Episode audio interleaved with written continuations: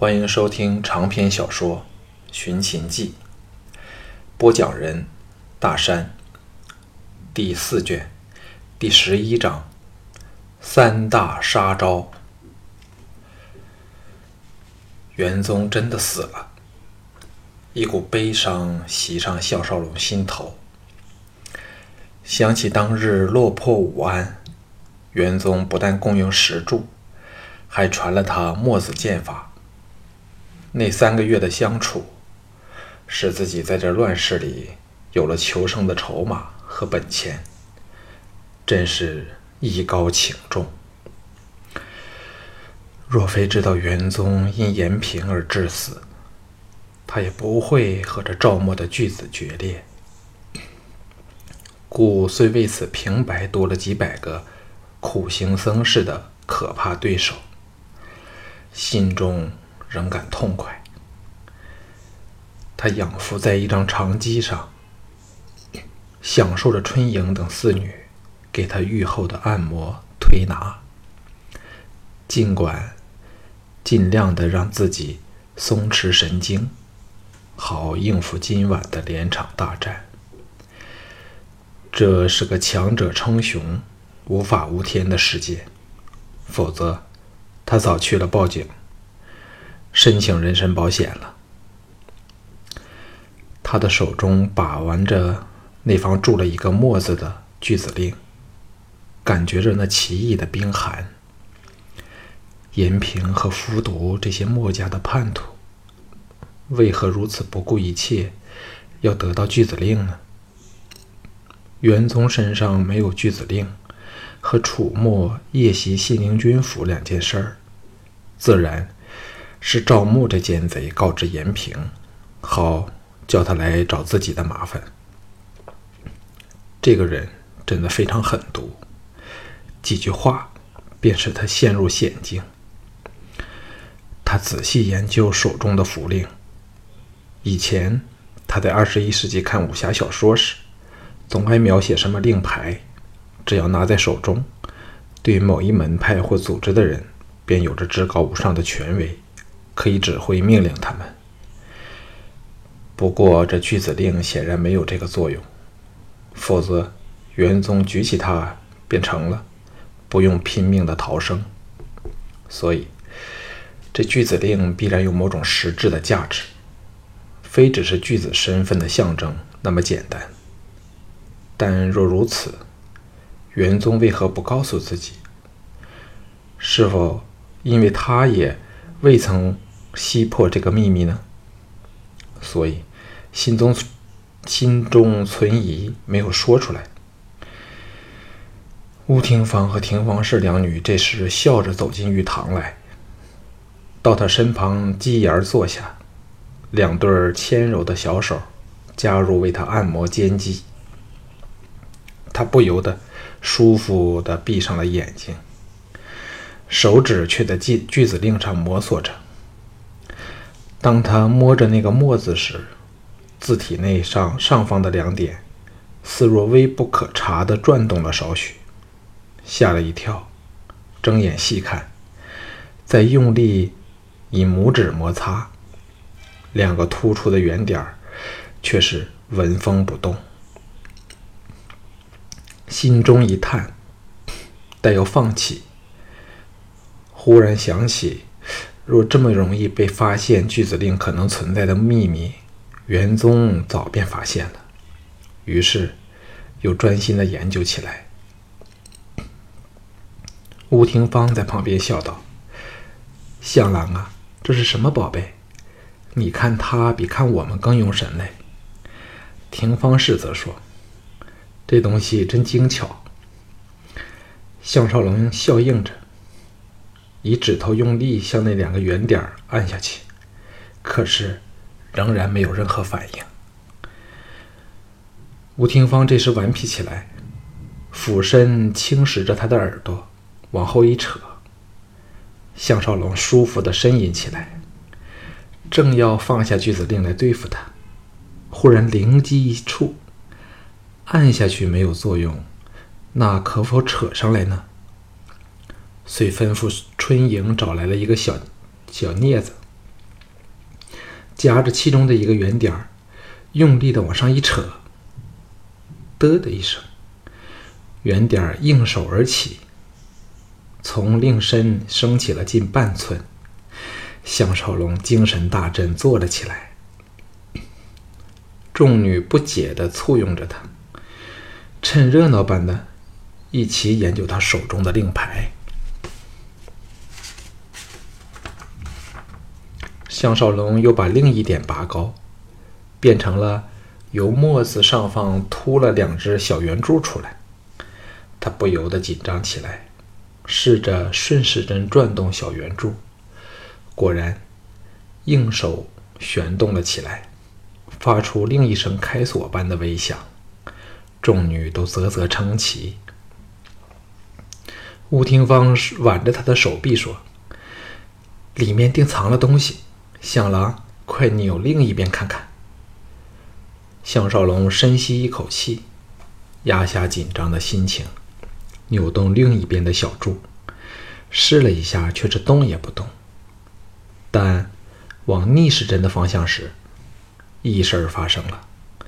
嘚的一声下，锯子令上下分了开来，露出了藏于其内五寸许高的一个小薄卷。众女齐声欢呼。项少龙心头震荡，知道自己在神推鬼使下，终于发现了巨子令的秘密。小薄卷在榻上摊开来，长达二十尺，密密麻麻，布满了图形和蝇头小字。前半截是上卷，末世兵法。下半节的下卷竟然全是剑法，卷首写着“末世剑法补遗三大杀招”。项少龙大感兴趣，用神观阅下，心中狂喜。原来这三大杀式全是攻击的剑法，与墨子剑法以守为主，大相径庭。不知是莫迪晚年心态转变。创出了这主攻的三招，以补剑法的不足。名虽为三招，但每招至少有百多个图形，可知复复杂至怎样的程度。最巧妙的是，这三招全是与防守有关，故可以天衣无缝地配合在元宗传授的墨子剑法里。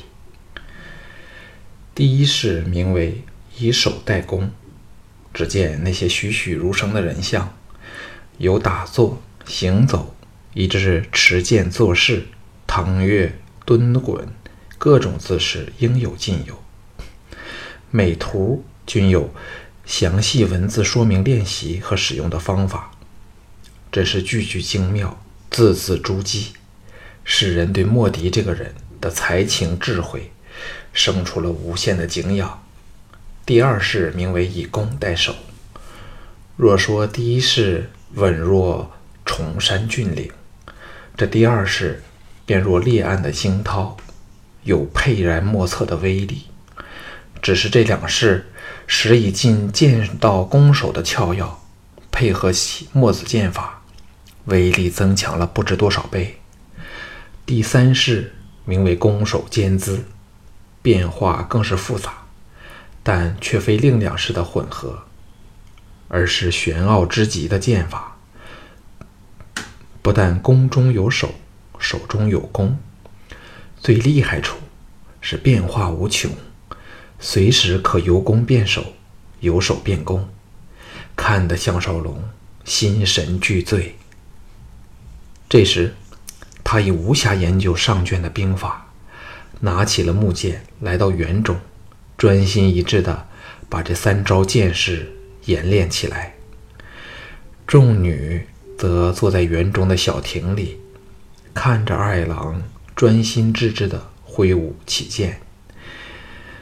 项少龙边看边练，开始时停停看看，练到得心应手时，每一剑挥出，或砍，或劈，或刺，或削，其中。都隐含剑道的智理。不知不觉间，他沉迷在奇奥巧妙的剑法里浑忘一切。这种美妙的感觉，自有元宗处学懂了剑法后，还是首次尝到。木剑在薄卷运力用劲儿的指引下，忽似轻巧起来，破空之声反收剑进京，变成了沉雄的呼啸，更增使人心胆寒落的威势。他又配合原本的墨子剑法，再度演练，一时剑气纵横，生出了一静一动，静时有若波平如镜的大海，动时则似怒海激涛，变化莫测。众女看得心神俱醉，只觉得项少龙每一个姿态都妙至毫巅，每一个动作都表现出人类体能的极限。既文静又激烈，形成了惊天地泣鬼神的气势。时间飞快地溜走，到藤毅、京俊和乌卓三个人来找项少龙时，他才知道，不知不觉间练了三个时辰的剑法。对于未修习墨子剑法的人来说，要练这三式可能三年都没有成果；但对项少龙来说，三个时辰。已足可使他脱胎换骨，得意飞浅。项少龙一点劳累的感觉也没有，心中大奇。莫迪那种奇异的呼吸方法，必是与人体神秘的潜力有关。假如自己日后能依他的打坐法练习养气的方法，可能效用更为神奇，说不定真能成了武侠小说中所说的高手那样，拥有神妙的内功。匆匆梳洗更衣后，他到厅堂去见乌卓等三人。藤毅惊异地看着他说：“相兄神采飞扬，像变了另一个人似的，是否有什么喜庆之事？”乌卓也说：“孙姑爷眼神比以前更锐利了，真使人惊叹。”项少龙心中暗喜，岔开话题道。眼下有多少人手可动用？乌卓说：“我们人手充足，调动五六百人也没有问题。可是如此一来，却暴露出我们手上的实力，长远来说是有害无利。”项少龙信心澎湃地说：“不若就我们四个人，再加上你精选出来的十名好手，去闯他一闯。”三人同时愕然。这样岂非强弱悬殊吗？项少龙说：“若是僵持交锋，我们自是有败无胜。但现在我们的目的只是要安全的抵达郭府，便是两回事了。”京俊道：“若只是我一个人，定有把握神不知鬼不觉偷到那郭府去。”乌卓忽然兴奋起来，说。与孙姑爷并肩作战，最是最最痛快的事儿。来，我们研究一下。由怀中掏出了一幅帛画，赫然是邯郸纵横交错的街道图。乌卓指着城内一个小山丘道：“郭府就在这山丘之上，正式的道路只有两条，分别通到郭府的前后宅。”其他的不是乱石就是密林。藤毅道：“只要来到山丘处，凭着乱石密林的掩护，就不用怕他们的弩箭等远距离攻击的武器，也不怕他们人多势众了。”乌卓说：“问题是他们必会派人监视着我们，那他们便可以在长近一里的路途上，在任何一个地点截杀我们了。”项少龙苦思良刻，说：“我们要以明修栈道，暗度陈仓的。呃，看到他们愕然望着他，才想起了暗度陈仓的故事发生在楚汉相争之时，他们自然听也没有听过。”忙改口说：“乌卓，你可以同时派出三辆马车，分向三个不同的方向出发，那些墨者自然要追追踪每一辆马车，到发现车内无人时，已被分散了十里，而那时我们才出发，使他们方寸大乱，应接不暇。三人一听，都感此计可行。京俊说：“我们可利用挂钩攀索，越过民居，跟踪我们的人一定手忙脚乱，不知如何是好。”众人越说越兴高采烈，就像已打赢了这场仗般。最后，项少龙说：“若我是严平，必把人手留在郭府所在的山丘脚下，那时我们便可以借密林和他们打一场硬仗了。”唐毅神情一动：“不若由我和京俊先溜到那里去，预早布下陷阱，那就更有把握了。”京俊最爱闹事儿，跳了起来说：“事不宜迟，趁离宴会还有两个时辰，我们立即带起家伙赶去布置。”乌卓站了起来，兴奋的道：“你要什么东西，我都便可供应给你。”三个人离去后，项少龙回到寝室内，取出装备和装满飞针的束腰，扎好了在身上。吻别了众妻妾妻婢，赶去与乌卓会合。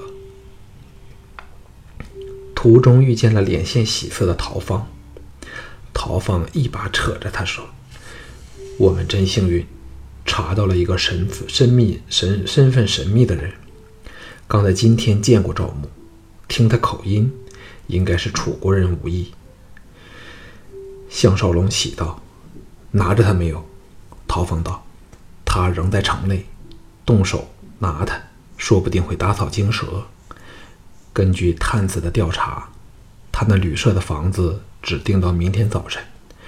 只要他踏出了邯郸城，我们便把他生擒活捉，囚在我们的牧场里。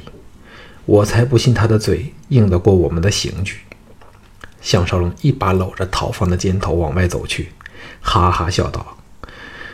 若给我拿，若给我们拿着那奸鬼的阴谋证据，我们便要他好看。这时，两人来到正门后的大广场上，吴卓早预备了三辆马车，恭候着他的指示。陶芳奇道：“你一个人为何要三辆马车呢？”项少龙笑道：“三辆马车都不是我做的，而是赠给延平。”那短命的家伙，大笑声中放开陶芳去了。《寻秦记》卷四中。